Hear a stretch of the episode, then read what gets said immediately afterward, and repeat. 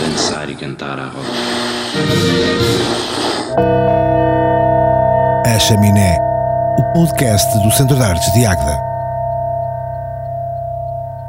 Alice Caetano é escritora e professora do primeiro ciclo. Formou-se em ensino básico e tem uma pós-graduação em Ciências da Educação, com vários livros editados e com uma escrita que varia entre a poesia ou prosa poética, como é o caso de Depois do Ninho à Água ou A Maçã de Zinco, e a poesia de teatro no caso do Espelho Convexo. Conta ainda com publicações em coautoria como Arranja-me um Emprego, Orgânico, Chafir e A Feiticeira do Pântano, este último um livro infantil. Fez vários programas de rádio numa rádio local, divulgando poetas portugueses e do mundo e publicou poemas na imprensa regional para a qual é atualmente cronista. Integrou a AGEB, a Associação de Jornalistas e Escritores da Bairrada, e fez parte da direção do Grupo Poético de Aveiro e do Clube de Leitura da Biblioteca Municipal Manuel Alegre, em Águeda. Tem colaborado em antologias de poesia portuguesa e, com frequência, promove eventos literários. Alice, muito bem-vinda à Chaminé, o podcast do Centro de Artes de Águeda, e desde já um agradecimento especial por aceitares o nosso convite.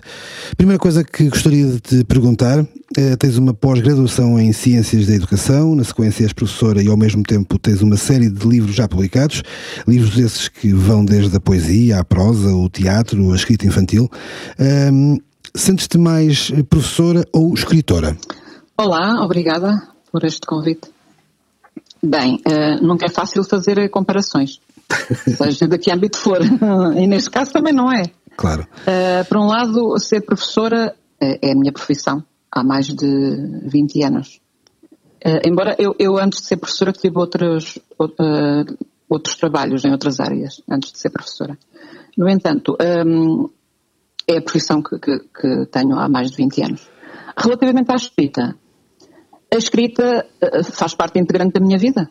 E há mais tempo, porque hum, desde os tempos de escola que sinto, comecei então nessa altura já a desenvolver essa apetência. Uh, nomeadamente uh, uh, os meus textos escritos nas aulas de português, algumas vezes recebiam elogios, algumas vezes por parte dos professores de português, evidentemente, algumas vezes eram uh, colocados no jornal da escola. Portanto, este ah, facto okay. concorreu decisivamente, no meu entender, para depois desenvolver ainda mais o gosto pela escrita e pela leitura. Claro que a escrita não existe sem a leitura, não é? Um, depois comecei assim a fazer uma experimentação mais uh, profunda da escrita. Uhum e, curiosamente, comecei pelos sonetos. Ah, o okay. soneto é uma forma de escrita bem difícil. Exatamente. Mas uh, rapidamente abandonei, depois passei para, para, para, a poesia livre. Isto coincide ali com a época do 25 de Abril e há ali um, um ambiente que também propiciou uh, acabar com algumas amarras e então a poesia livre foi depois então o, o, o tipo de escrita que comecei então a desenvolver. Um, Portanto, a pergunta era o comparativo entre o tempo de professor, o que é que, o que, é que eu me. Como é, exatamente, mais, como te sentes mais. Ou, ou, como já disse, esse comparativo em tempo pronto, seria mais, mais tempo de escrita do que mais tempo de professora. okay. Há mais tempo que escrevo do que o tempo que leciono.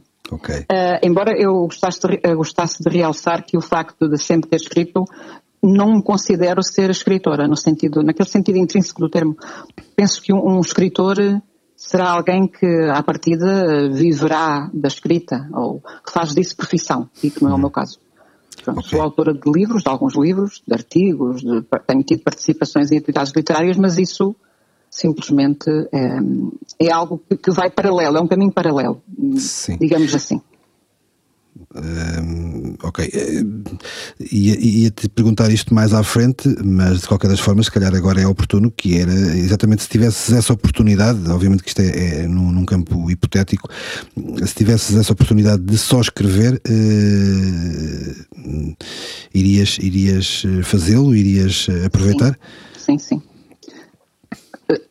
Ou seja, tornaste efetivamente escritora. Escritora. Sim. Ok, ok. Mas, mas é, é, primeiro é impossível, neste país então é mais impossível se torna, porque uh, são poucas as pessoas em Portugal que vivem da escrita, não é? Sim, sim. Uma pessoa que vive da escrita, para além de ter que ter qualidade e uh, reconhecido mérito, tem depois que se dedicar a fazer um trabalho de divulgação que implica ter tempo disponível. Isso depois passa por, por fazer divulgação no país, evidentemente, participar de feiras, participar de, de claro. eventos literários e, e, quando tem alguma coisa traduzida para outra língua, terá que estar disponível também para fazer viagens para fora. Para Sim, há... então rentabilizar uh, aquilo que a editora investiu. Claro, Isto. Também escrever não é só escrever, não é? Há sim, sim. um conjunto de um, um fatores à volta, sim inerente à, à, à, escrita e à publicação. Consideras que lias, uh, lias muito em, em, criança, em adolescente? Ou seja, comparativamente, se calhar, aos teus colegas, que, que como ponto de referência? Uh, pois, lia coisas diferentes, disso tenho memória. Eu nunca li as fotonovelas, nunca me suscitaram interesse, uhum. mas voltando ainda mais atrás, ao tempo de mais, em, em mais em criança, vamos dizer assim, Okay. Eu, eu vivia, vivia até aos 11 anos na casa dos meus avós maternos, que eram agricultores. E nesta casa viviam, vivia eu, os meus pais, os meus avós maternos e dois tios, irmãos da minha mãe. E havia nesta casa dois grandes leitores. Um era o meu avô materno e o outro era um dos meus tios. Sendo que o meu avô lia o jornal, que depois eu lia a seguir. E, e conversávamos muitas vezes sobre temas dessa, dessas leituras. Ah, Porque o meu avô, mesmo sendo agricultor, era, era um homem muito culto. Uhum para a época e para alguém que trabalhava na terra, considerei sempre que ele era um homem muito culto. Uh, e tinha outro fator que também me marcou muito, que era uma capacidade enorme de se emocionar. Okay. Por vezes eu estava a ler e estava com os olhos úmidos, alguma coisa o emocionava. Talvez fosse aqui um, um grande fator de, de, alguém que consegue empatia, sentir-se na pele do que estava ali a ler, não é? Sim, sim, sim. sim. Pronto, depois uh, pronto, lia o jornal do meu avô e depois lia desse meu, de um dos meus tios, portanto desse meu tio que era mais leitora, uns livrinhos que ele tinha pequeninos e que me emprestava, que eram histórias passadas na América com os vaqueiros, aqueles westerns em livrinho pequenino, ah, sim. narrativas muito específicas. Exatamente. E uma América que eu imaginava seca e montanhosa, aquelas aventuras faziam-me assim viajar, já nessa altura, para aquele mundo, lá está, a viagem que os livros nos conseguem levar a fazer. Um, rapidamente, pois então passei a ser uma assídua cliente, vamos dizer assim, da biblioteca, da biblioteca Gulbenkian em. Ok. Uh, e, e, pronto, e, e, comecei ali já a marcar o meu, as minhas preferências nas leituras. Recordo muito bem do que me marcou no início, depois, depois já pronto, depois lia desenfreadamente, mas assim as, as primeiras marcas que me, que me, ficaram na memória de algo mesmo marcante, uhum. por exemplo, o Steinbeck marcou-me, Sartre, eu, eu, li um livro de Sartre que é A Náusea com 15 anos. Ora, isto Uau. se calhar não era bem um livro muito, não é? Pois, Ela sim, é um bocadinho precoce. sim, mas sabes que eu, eu, esse livro eu tenho na minha, na minha biblioteca, já o li várias vezes, portanto, depois há livros que nós voltamos a ler mais claro, tarde claro. e já os lemos com outro olhar e com outro sentido. Exatamente. Uh, Recordo de outro livro que me marcou muito também, que foi o Ivo, de Ginsberg. Uhum. Uh, e depois comecei então já a caminhar mais para a poesia por, por gosto, por aquele gosto que eu tinha pela palavra e por descobrir a palavra e então, quem é que me marcou nesse início? Foi a Sofia de Melbrenner okay. e depois Herbert Welder. Herbert Welder continua a ser o meu poeta e será até ao fim dos meus dias, porque é, é, a poesia do Herbert Welder é tão espantosa e tão admirável. E se eu agora quiser fazer outra vez andar para trás aqui na nossa conversa com os comparativos, hum. é impossível. Né? É, é um caso de, de, para além de eu nunca considerar que os comparativos são benéficos nem para um lado nem para o outro, é que é impossível de nós conseguirmos fazer um comparativo do, da poesia do Araberto com qualquer outro autor, porque é de tal maneira, é inatingível, é qualquer coisa tão único que só okay. ele, pronto, só ele. Então foi, pronto, as minhas, leituras hum, estão explicadas aqui nestes exemplos que te dei agora. Muito bem. Uh, portanto, uh, acaba por, por, eh, se por um lado teria já essa, essa sensibilidade e esse gosto pela leitura, uh, o contexto também em, em crescimento hum, também, te, também te possibilitou hum, a questão do, do teu avô materno e do teu tio, portanto, foram, acabam por ser catalisadores também para, para, essa, para esse desenvolvimento e para, essa, para esse gosto, uh, se calhar extra, pela, pela literatura. Sim, sim, porque, ora bem. Um, Pela leitura, em primeira, este, em primeira instância. Este, sim, sim. Estes exemplos que dei são exemplos que, que, não, que não, correspondem a, a, um exemplo de uma família erudita, onde as pessoas têm uma alta biblioteca e os filhos dessa família leem muito. Não foi o meu caso, eu não pertenço a uma família dessas, não é? De qualquer modo, tive eh, este, este clique, este, esta germinação aqui no início da minha vida, pode ter, eh, junto com o meu gosto já pela palavra e pela leitura, ter ajudado. Eu, por exemplo, recordo-me do meu avô me falar de La Fontaine. Ele dizia-me, vou contar-te uma fábula de La Fontaine. Exatamente. E eu ouvia a fábula e muitas vezes ele repetia aquilo N vezes. Já sabia aquilo de cor, mas eu não sabia, não tinha ideia quem era La Fontaine. Só muito mais tarde, em estudante, a estudar, é que eu percebi quem é que era La Fontaine e, e ficava mais uma vez admirada como é que ele, só com a quarta, com a quarta classe e sendo um agricultor, um, me contava fábulas de La Fontaine. Portanto, uh, há este, esta ajuda, toda esta ajuda um, à volta, e depois penso que também há um processo um bocado construído por mim, não é? Com esta ignição do início, depois, uh, depois também havia muitas histórias contadas em casa, o hábito de ficar à mesa durante muito tempo a conversar e a contar histórias do tempo antigo, experiências passadas pelas pessoas que, que viviam comigo, contavam todas essas histórias. Portanto, e depois isto tudo juntamente com o encantamento pela palavra. Há, o gosto que eu sempre tive em rabiscar, em tomar notas e isso tudo foi-se juntando àquilo que depois veio a dar o gosto pela escrita. Eh, lá está, eh, voltamos sempre ao princípio que é conhecimento gera conhecimento e, uhum. e a análise crítica e, e tudo isso é, é, são catalisadores para, para termos vontade de aprender e ler cada vez eh, mais. A opção da via de ensino como, como, como, profissão e como uh, opção também académica, uh, sentiste que, que, isso te poderia ajudar uh, também na escrita, porque entretanto já, já, também já escrevias, não é? Ehm, ou, ou simplesmente tiveste esta, esta vontade de, de partilhar e de, de, ir para, para o caminho da, do ensino, do ensino da docência? Eu vou ser sincera, isso veio mais tarde. Na realidade a via de ensino foi, na altura, aquilo que eu consegui como um objetivo para pôr fim a um percurso de trabalho precário. Ok. Pode parecer estranho, não é? Mas eu, tinha, eu já tive não, o curso. Nada estranho. já iniciei o curso com 30 anos. Até uhum. aí tive, tive, tive, algum, algum percurso profissional. Okay, que, okay. que, era instável e que era precário e com momentos de desemprego pelo meio e falta de dinheiro e tudo mais. E então, uh, a certa altura pensei, como não tinha feito o meu percurso académico a nível superior no devido tempo, no, no tempo em que os meus pais queriam que eu tivesse feito, mas não fiz, Exato. chegou a altura de pensar nisso, não é? Porque a vida ensinou-me que realmente eh, sem algumas, alguma minimamente estabilidade económica é difícil um, viver.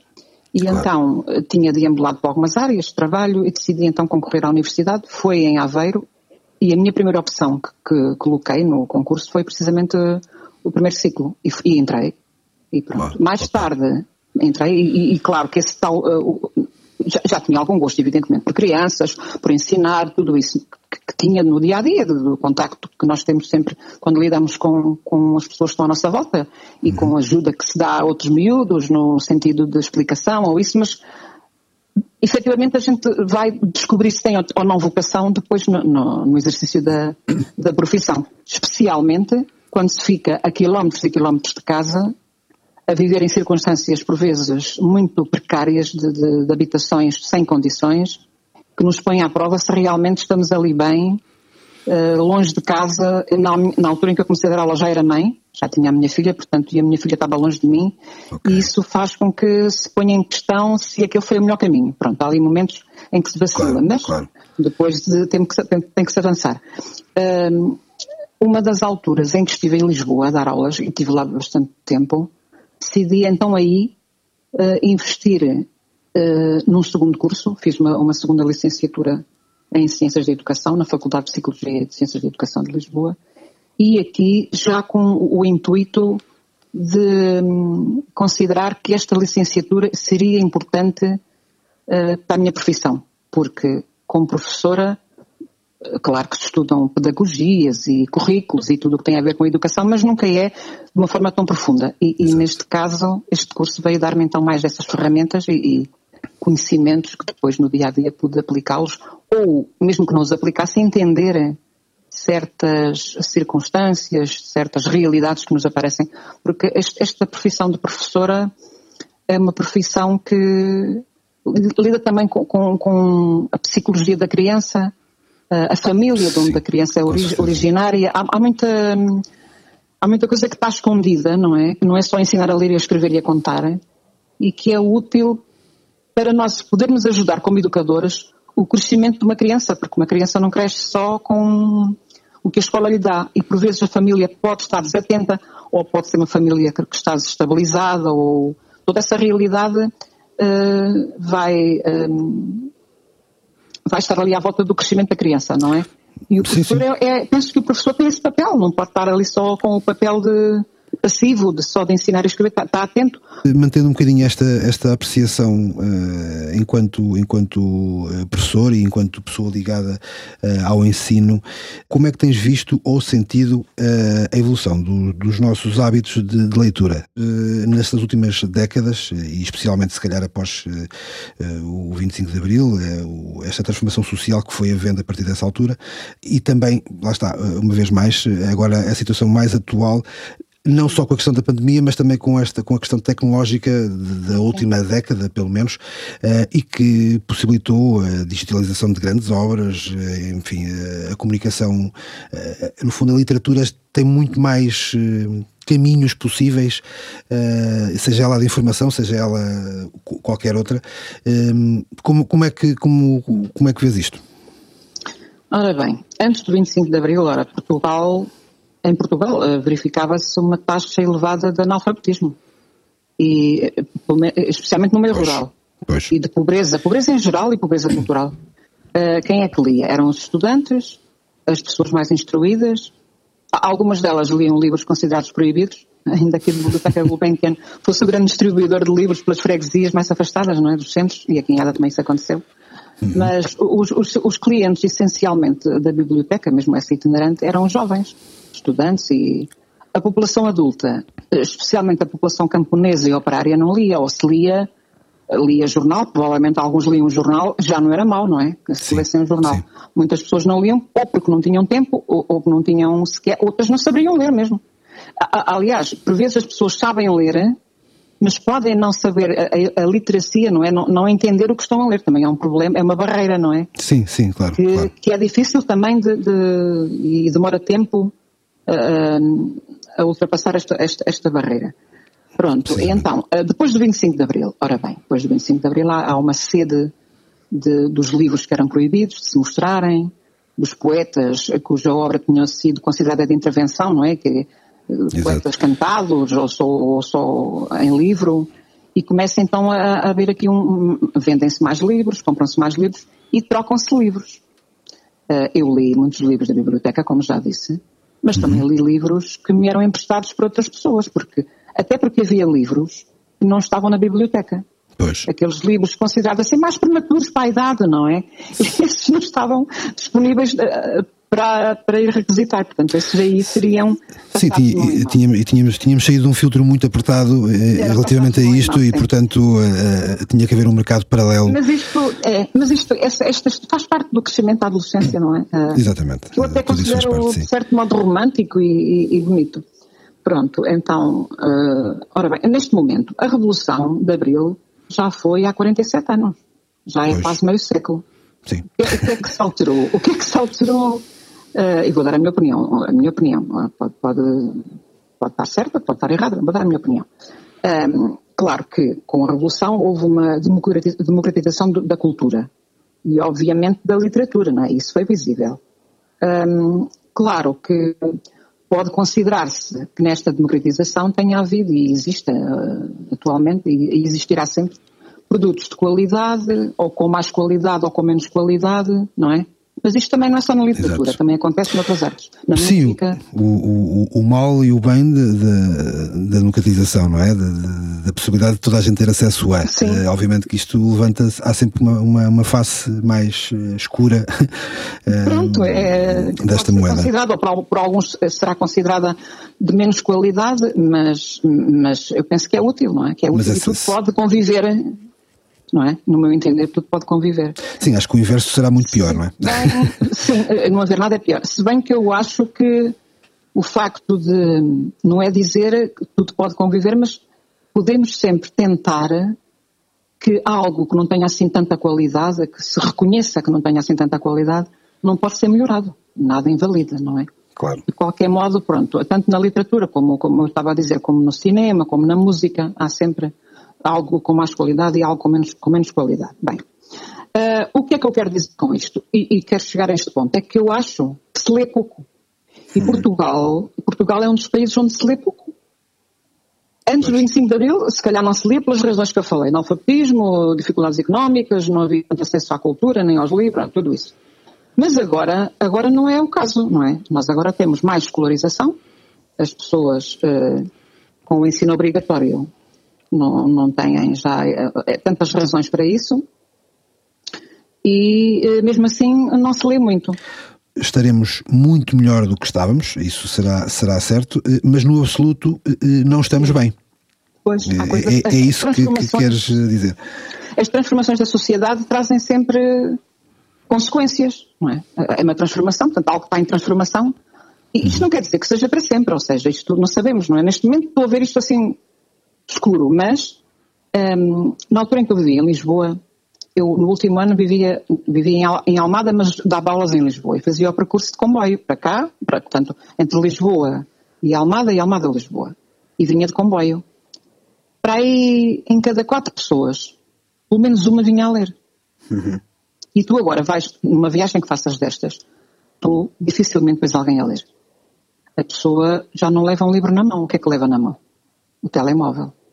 Claro que o telemóvel uh, tem recursos, tem internet, uh, é, um, é, um, acesso que abre portas, não é? Infindável. Sim, sim, sim. A pessoa pode ver conteúdos, a pessoa pode até mesmo ler, a pessoa pode conectar-se com outras pessoas. De qualquer modo, eu penso que muitas delas não vão a ler.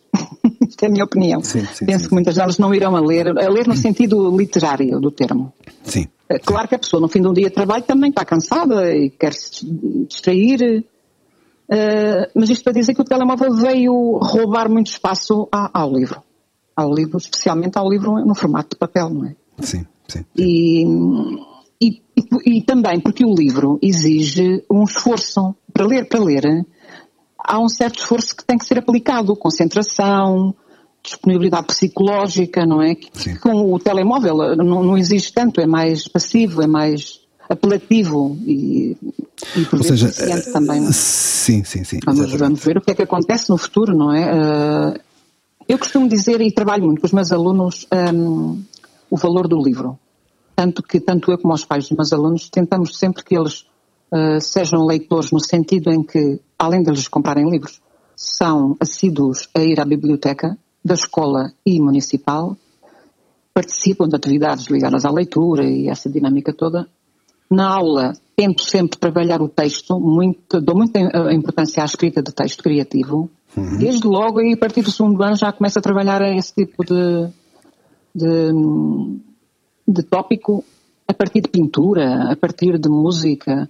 Depois faço com que eles uh, partilhem uh, aquilo que escreveram uns com os outros, a perceberem-se de que perante o mesmo objeto, que pode ser uma pintura do Dali ou do Picasso ou qualquer coisa assim, o que é que surgiu em cada mente sobre o mesmo objeto. Um, tentar escrever não só o que se observa, mas aquilo que está um pouco atrás.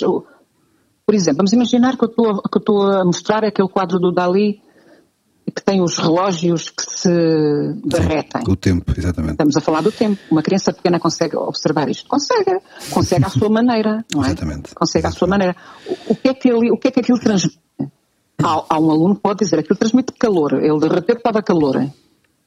Só? Sim. É. Será só isso? Uh, isto tudo, este trabalho, que se começa logo no início, não é apenas o aluno já sabe escrever e ler, claro que no início começa-se em, em, trabalho de grupo, em grande grupo, para todos poderem dar opinião, depois passamos para trabalho individual. Uh, é uma tentativa de desenvolver isso mesmo, que é o gosto pela palavra, o gosto pelo texto escrito, depois, quanto mais um aluno lê, quando eu digo um aluno, digo um, qualquer pessoa, mesmo sendo adulta, quanto mais lê, mais aprende, mais quer ler outras coisas. Sim, sim. Uh, e quando há bocado eu falava que, que, portanto, a malta chega a uma certa idade e desliga-se muito dos livros e passa a usar o telemóvel, eu penso que mesmo assim fica lá uma semente. E um dia, quando eu for adulto, e quando já tiver outras prioridades na vida, pode voltar à leitura. Porque ficou alguma coisa de trás. Pode não Exatamente. ter sido muito, mas ficou algo, não é? Ficou um nome. Olha, um dia a minha professora falou no inverno e falou que o Fernando Pessoa se vestia de preto. E se calhar o Fernando Pessoa vestia-se de preto porque era triste. O inverno também é triste. O que é que faz com que o inverno seja triste? O que é que faz com que o Fernando Pessoa seja, tivesse sido triste? Isto pois. tudo pode ter ficado ali uma sementinha, ou pelo menos um nome. E um Sim, dia, e, quem sabe, claro, ler, eh, ou falar nesse assunto com alguém. Outra possam? Sim, Outra sim, coisa sim. que eu penso que também é importante desenvolver com as crianças, que é a dramatização do texto uhum. ou de uma história, ou de um texto, texto que pode ser de outra pessoa, ou o seu próprio texto. Um, também é algo que, para além de uh, fazer com que a criança esteja próxima do significado da palavra e do texto, uh, faz vivenciar o seu próprio, a relação do seu próprio corpo com o texto, não é? Com, com, com o literário. Exato. Isto por um lado. Por outro, esta, esta criança, no futuro, terá talvez mais à vontade em, por exemplo, apresentar um trabalho numa aula, em falar em público, em expressar-se, porque desenvolver também, claro que há crianças que até nem precisam muito disto, são expressivas, são, estão sempre à vontade, mas há outras que não, há outras que são tímidas. E, e penso que este trabalho da dramatização de texto também é muito importante que a escola o valorize. Por vezes não há tempo, que é muito mau, não há tempo porque os currículos cada vez são mais pesados mas sempre que for possível, esta interdisciplinaridade é muito importante pôr em prática, eu acho. Ainda sempre, estamos sempre à, volta da literatura, não é? À volta da palavra. Com certeza. Isto tudo se liga, não é? Acaba tudo estar ligado. Exatamente. Saindo um bocadinho da, da escola e, e se calhar eh, noutra dimensão. De outra dimensão. um, obrigado. uh, tu fizeste rádio. Um, a rádio é um veículo nobre por excelência da, da cultura e, e, sobretudo, da palavra, não é? Uhum. Um, como é que foi essa, essa experiência de fazer, de fazer rádio e, e ao mesmo tempo também promovendo a, a, a literatura e, e, e a palavra? Conta. Claro. Uh, eu fui parar à Rádio Botarel, olha, numa altura em que estava desempregada, precisamente, isto ainda antes de ser professora. Os tais males que vêm por bem. Os tais males que vêm por, por bem. um, e, uh, pronto, quem é que estava ali na rádio que, que, que me puxou para ali? Um, o professor Rogério, que não sei se conheceste. Não. O professor Rogério, que era o diretor da Rádio Botarel na altura, na altura Sim. foi durante muito tempo. Ouvi falar dele, mas não conheci pessoalmente. Pois, pronto. Ele tinha sido meu professor de inglês no ensino diurno. E eu depois fiz o 12 em regime noturno e também tive inglês e ele voltou a ser meu professor.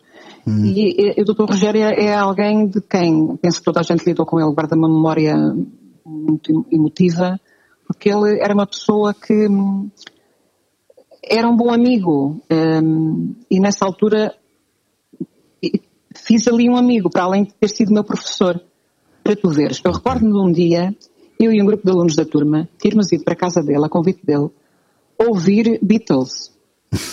Ora, isto na década de 70 não era assim muito comum. Um professor, claro, um grupo de alunos, a ouvir Beatles. Eu tinha um fascínio pela música dos Beatles e tinha toda a discografia em disco, em disco e, e em cassete. Uh, pronto, depois então fui para a Rádio Botarão, como, como já foi dito. Uh, o meu percurso pela Rádio Botarão não foi muito longo, foi dois anos e qualquer coisa nessa altura, portanto, e depois, eh, eh, entretanto, arranjei trabalho e mantive-me ainda um tempo lá como voluntária. Eh, eu queria talvez dividir aqui o meu percurso na Rádio Parel em dois, em dois campos.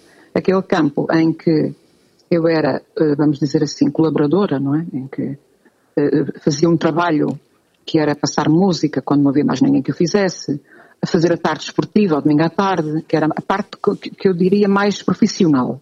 Exato. E depois, e depois a outra parte que seria de autor. Aquilo que eu considero o, o meu, uh, os programas de autor.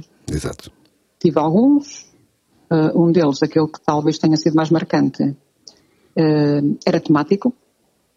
Eu passava música e arranjava textos de autor, por vezes não os arranjando, escrevia-os eu, uhum. sobre um tema. Okay. E, e foi um programa que eu gostei bastante de fazer. E aqui, claro que aqui eu também fazia então essa tal fazia, mostrava, não é? Fazia uh, divulgava. Exatamente, uh, promovias.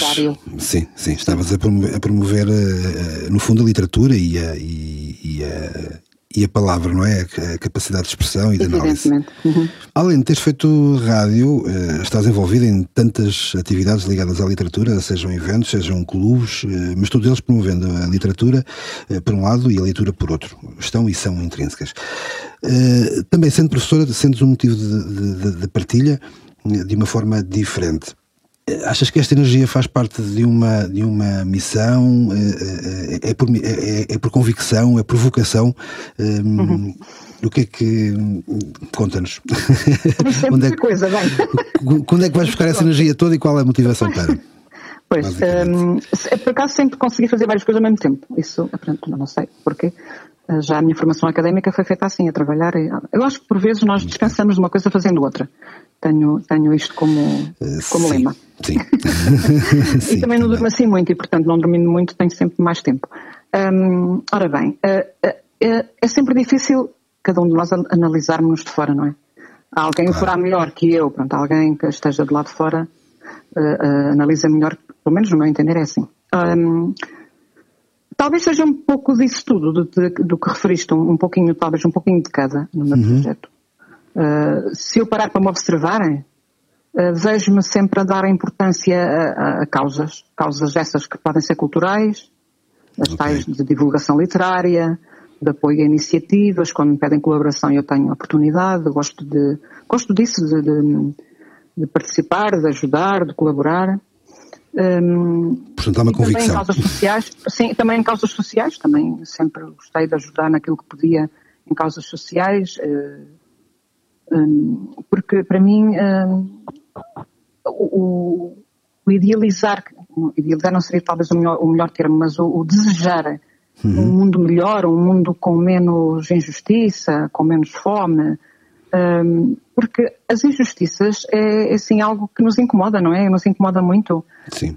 Pessoas que só pensam em si também nos incomodam. Quem humilha, quem maltrata, quem. Enfim. Um, e, e, tentar, de alguma maneira, contribuir para que o mundo seja um pouco melhor, sendo que eu, eu tenho uma visão do mundo sempre um pouco enegrecida, um pouco negra. Acho sempre que é difícil resolver o, o mais importante, mas não deixo de ter esperança. Ou seja, mesmo que eu ache que não seja possível resolver na totalidade, eu penso que se pode fazer sempre alguma coisa, por muito pouco que seja. E então, se cada um de nós contribuir, melhor ainda, não é? Respondi, penso que respondi à pergunta. uh, sim, sim, acho que, acho que conseguiste dar-nos uma ideia do que é que, uh, do que é que te move. Que acho que, do meu, que, o meu envolvimento. Que era, que era também era, essa, é, basicamente era essa a pergunta. Falando agora com a escritora Alice Caetano, como consideras e como defines enquanto estilo ou influência a tua, a tua escrita? Já falaste um bocadinho, foste, foste respondendo um bocadinho ao longo da, da, da conversa, mas eh, se calhar agora mais uh, sucintamente. Pronto, ora bem, uh, um, o que é que eu já escrevi? Já escrevi poesia, poesia vai, vai estar sempre presente, pronto, se calhar até a minha escrita, mesmo não sendo uh, no registro poético, pode ter sempre lá essa, essa vertente. Uhum. A poesia, já escrevi uma poesia mais narrativa, isto dentro do, daquilo que já publiquei. Prosa poética, no penúltimo livro também tem um conto, traduzi um trabalho de, de espanhol para português, textos teatrais, pensamentos. Bem, há aqui um conjunto. Este último livro é, é uma, uma, narrativa histórica, não é sobre a guerra colonial, uhum. um, que é outro, é outro género, não tem nada a ver com o que está para trás. Exatamente. E, e também um, escrevi um, um, livro infantil com, com, a minha filha, em parceria com a minha filha, penso que foi há quatro anos, se não estou bem enganada, porque isto surgiu da ideia que, como eu gosto muito de trabalhar texto infantil com crianças, uh, pensei, eu estou numa profissão onde lido com isto, se calhar um dia poderia ser interessante eu própria escrever um livro infantil. e como quando a minha filha era pequena, uh, nós construíamos histórias uh, em conjunto, mas oralmente, okay. convidei-a Ah, que giro. Era, era, era se fazíamos isso antigamente, porque é que não fazíamos claro. agora? Exatamente. E ela aceitou. Então escolhemos um livro infantil. Neste momento estamos a pensar em dar continuidade a esse, a esse, a esse livro. Pronto. Sim, a fórmula, um, a fórmula é interessante. Sim, uh, sim. Uh, relativamente ao meu estilo ou às influências, pronto, isto agora seria um crítico literário ou um estudioso da literatura que seguiria o meu estilo, pronto, não sei, não sou a melhor pessoa para o fazer. Ainda assim, ainda assim, eu reconheço e sei que a minha escrita tem cariz poético, pronto, isso eu sei. Mesmo uhum. quando escrevo prosa, ali sempre puxa ali o pé para aquele lado. Uh, mas é uma, uma, uma, um, um, certo, um certo cunho poético que não foge muito do, do, do realista. Isto pode parecer contraditório, mas eu vou tentar explicar melhor. Por exemplo, na minha cabeça eu formulo uma espécie de curtas-metragens. Nessas curtas-metragens okay. podem coabitar coisas que à partida seriam antagónicas ou, ou contraditórias, sei lá, por Sim. exemplo. Eh, eu posso estar a falar de flores e, entretanto, meter uma, uma, uma imagem ou um símbolo que tenha a ver com carne viva ou com sangue ou morte e depois a seguir sensualidade, grotesco e beleza, guerra e nascimento. Um, portanto, tento sempre que dentro da poesia haja um certo realismo que eu sei que por vezes é forte, uhum. sei que há muita simbologia, simbologia campestre, simbologia filosófica. Uh, pode haver conflito aqui, mas se calhar é a minha maneira de ver as coisas. Não, não, não dou assim nada por muito fácil, vamos dizer assim. Porque Sim. pretendo, quando escrevo, estou-me a questionar a mim própria e se alguém vai ler, se o intuito também é publicar, que do outro lado haja também essa, esse questionamento, essa. Claro. Uh, essa busca até pode ser diferente da minha, porque eu também posso olhar para um quadro e aquilo que eu estou a ver pode não ter sido aquilo que o pintor idealizou. Penso que na literatura pode acontecer o mesmo. Mas é isso, é, é mexer, é mexer com, com o comportamento humano e com, e com o, o, que é possível idealizar, Sim. dizer assim. No fundo, no fundo é, é, a magia da arte, não é? é? É, cada um, é cada um fazer a sua interpretação, a sua análise, a sua tirar, eh, pensa, eh, eh, tirar partido de uma, de uma obra, seja ela Sim, literária, seja ela um... Tem uma certa missão, não é? Não é só. Claro que a arte pode ser simplesmente lúdica e nada contra isso. Mas também pode não ser só lúdica. Pode ter uma mensagem. Precisamente. Seja ela qual for. Sim, mas, mas que, que, nos faça, que nos faça pensar. Acho que, Sim, acho que e... será esse o, o, o propósito eh, que nos, que nos ativa a massa, a massa cinzenta. Sim, e nós sabemos que houve muita, muita revolução através do, do tempo, do, do, tempo histórico em que a arte esteve presente. Precisamente, Portanto, precisamente. E já agora, nessa, nessa sequência, e falavas há bocadinho da questão do, dos, dos hum, dos livros que nos fazem, nos fazem viajar e que nos transportam. Um, ehm, também eh, no exemplo que deste relativamente às pessoas uh, lerem mais ou lerem menos, e portanto a questão do, do, do livro ter sido substituído uh, em boa parte pelo, pelo telemóvel. E uh, aproveito, e, e, o Voltaire tem uma, tem uma frase linda que é a literatura nutre a alma e a consola. Ehm, pegando na frase e pegando em tudo isto que já foi a conversa que fomos tendo até agora, ehm, achas que ainda é assim? Achas que a literatura ainda tem esta capacidade de nos mexer? em maiúsculos. Sim. Sim. Bem, a, a, frase dele, portanto, nutre a alma e consola. Eu, eu estou de acordo relativamente à, à, parte em que nutre a alma, sim. Eu penso que a literatura é também um alimento.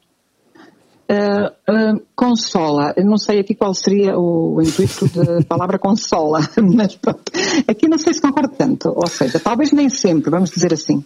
Uh, porque lá está, voltamos àquilo que falámos antes, por vezes inquieta, não é? Eu não sei se o Voltaire queria dizer consolar no sentido de preencher. Sim, Talvez sim, fosse sim, preencher, sim. colmatar uma falha. Concordo, uh, concordo. Se bem que voltamos, isso sim, e não só. Pronto, uh, interessa que também que, que, que, inquiete. Claro que a leitura transporta-nos uh, transporta-nos para lugares, não é? Para, para faz-nos, faz-nos, como já dissemos há bocado, viajar. Um, para lugares físicos e para lugares um, etéreos, não é? Não físicos, então, pois. Não só só físico. Exatamente. Uh, a pergunta uh, tem um sentido um bocadinho mais lato, uh, que é relativamente à, à, à literatura, no, no, seu sentido mais abrangente. Uhum. E, e, uma vez que nós, nós pessoas, público, consumidores de literatura, vamos tendo cada vez mais inputs e, portanto, se por um lado mais capacidade de viajar, por outro lado, menos hum, capacidade de se deixar viajar. Uh, e a pergunta é exatamente neste sentido, se de facto um, a literatura ainda vai preenchendo esta, esta, esta, sim, esta função, no fundo. Essa função, sim. E estava agora até a lembrar-me um, de alguém que esteja preso num sítio, num lugar, seja prisão ou não, ou pode estar preso num sítio, num, num espaço aberto, não é? Não poder sair dali. Um, e não tendo energia elétrica, não tendo disponibilidade de usar certos mecanismos de distração ou de ajuda psicológica para enlouquecerem, uhum. provavelmente o livro seria um objeto que ajudaria essa pessoa no sentido do consolo de tal falha que a pessoa, não é? Porque um livro, a pessoa pode ler um livro muitas vezes, o mesmo livro. Sim, sim, claro. Se não tiver mais nada, não é? Um, um, um prisioneiro uh, que está fechado numa cela, se tiver só um livro, ele provavelmente vai ler só aquele livro e, e pode lê-lo sempre de forma, uh, de forma diferente, ou tirando sim, sim, sim, sempre algo diferente, não é? Que pode ajudá-lo uh, Exatamente. A, a, viver, a sobreviver. Olha, toda com, com todas essas atividades, uh, atualmente o que é que andas a fazer? Olha, um, Ainda estou na divulgação de Palco Sombrio, o tal livro que escrevi sobre a Guerra Colonial da Guiné, uhum. foi um livro que está escrito já há quatro anos, só agora é que, é que foi publicado, porque precisou de estar ali um tempo até, sim. Uh, e foi um livro muito doloroso de escrever, não é? Porque claro. este livro contou com entrevistas, depoimentos que são dolorosos para a pessoa que os conta, dolorosos para quem os ouve, dolorosos para quem os transcreve e os analisa. Isto foi, foi, foi bastante doloroso de, de, ser escrito. Pronto, agora já, eh, com o tempo, isto acaba por se esbater. Claro. Estou na divulgação desse livro ainda, porque infelizmente ele era para ser lançado no início de janeiro, mas entretanto, com o avanço de, da pandemia, não, não foi possível. Contamos agora no início do verão fazer o lançamento. Vamos ver. Espero que tudo corra bem para que isso aconteça. Pronto, o que é que eu tenho estado a fazer? Então, tô, já, já começamos, eu e a Alexandra, a minha filha, já começamos então a esboçar o tal eh, seguimento do livro infantil, o outro livro infantil, infantil que é o Chafir e a Feiticeira do Pântano. Portanto, vamos uhum. colocar agora este menino, este Chafir, noutra aventura, não é? Okay. já não com uma feiticeira, mas com, com outros personagens, uh, a resolver outro problema que terá que ser depois criado. Uh, e tenho, entretanto, com, neste tempo, como disse, escrevi o Palco Sombrio há quatro anos e, e, vou sempre escrevendo isto. Acaba, quem gosta de escrever vai sempre escrevendo. Claro. Tenho um trabalho escrito de ficção, que também nunca tinha feito, algo que é totalmente ficção e que está, que está na gaveta, à espera. Isto tem tudo pelo seu eu penso que escrever não é só escrever assim. no meu entender, tem que ter assim um tempo. Tem que se dar tempo, agora vem este, depois de quando for a altura certa, uh, sairá. Muito bem. Uh, deixar, deixar esperar que a pandemia passe e também mais alguma reflexão. É isso. ok. Um, ehm, esta, esta, esta altura um, mais uh, cinzenta em que estivemos foi boa para a, para a leitura? Olha, eu esperava que tivesse sido melhor porque dos artigos que li e em jornais e em revistas, as estatísticas demonstram que a malta não leu assim tanto. Uh, parece que se investiu mais tempo a ver filmes e a fazer outras atividades, que nós também fizemos, todos nós, não é? Sim, com certeza. Mas, pelos vistos, não houve assim tanta gente a ler. Um, ou seja, também não sei o que é que está aqui contabilizado. Será que isto é feito só a partir das vendas das livrarias, estas estatísticas, os livros que se emprestam, as leituras em e-book, uh, as requisições nas bibliotecas estão contabilizadas? Não sei. Pois. Sei que, pelos vistos, uh, contava-se, ou pelo menos os livreiros e as livrarias e as editoras contavam em vender, mais, em vender mais, em haver mais leitores, isso não aconteceu. Isso não aconteceu, pois. Olha, uma má pergunta. Uh, é pior ler coisas más ou não ler? Mal por mal que se leia. É o que eu penso. Está a resposta dada. sim, é? sinceramente, sim, sim, sinceramente acho que sim. Mas é pronto, é, é um. É, já há bocadinho esta pergunta tinha sido respondida. É uma pergunta interessante, mas eu penso que sim. Mal por mal que mas, sim, acho que sim. Acho que a dinâmica é sempre favorável. É Entre preferível. ler e não ler, é melhor sim. ler. Muito bem. Um, olha, estamos a aproximar-nos do, do fim e a te pedir que nos uh, deixes uh, a nós, leitores e, público uh, em geral, uma, uma mensagem, um, uma, uma coisa bonita. e também se quiseres ler alguma coisa.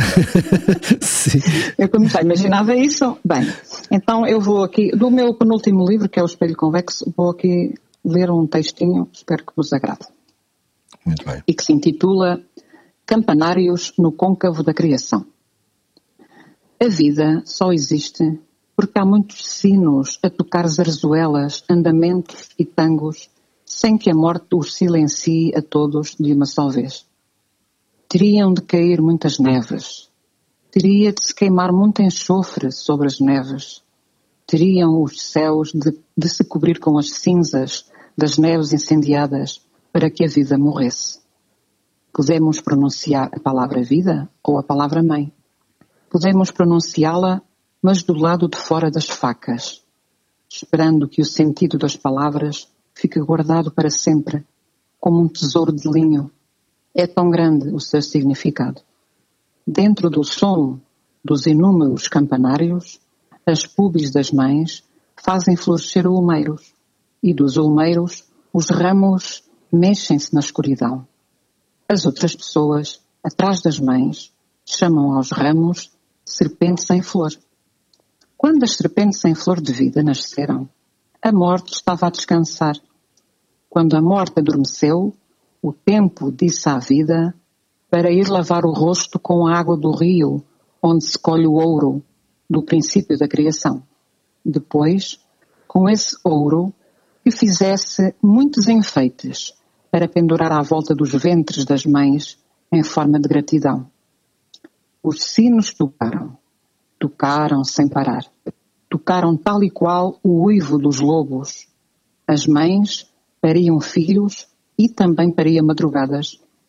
A vida construía-se no meio do sangue, na selva dos cânticos, e a morte dormia no desvão do medo, enterrada pelas mães. As mães, essas, nunca morrerão. Estão maquilhadas de espanto, e iluminadas pelas luas do perpétuo, e têm muitos sinos que tocam zarzuelas, andamentos e tangos nos seus ombros de seda branca. Obrigada. Muito lindo. Obrigada, um grande abraço. Um, um, agradecimento também enorme. Eh, muito obrigado por esta conversa linda um, e as maiores felicidades para ti Obrigado e boa continuação destas iniciativas para vocês. Muito obrigado e, e assim nos despedimos. Alice, muito grato. Obrigado. Obrigada, obrigada, Rui.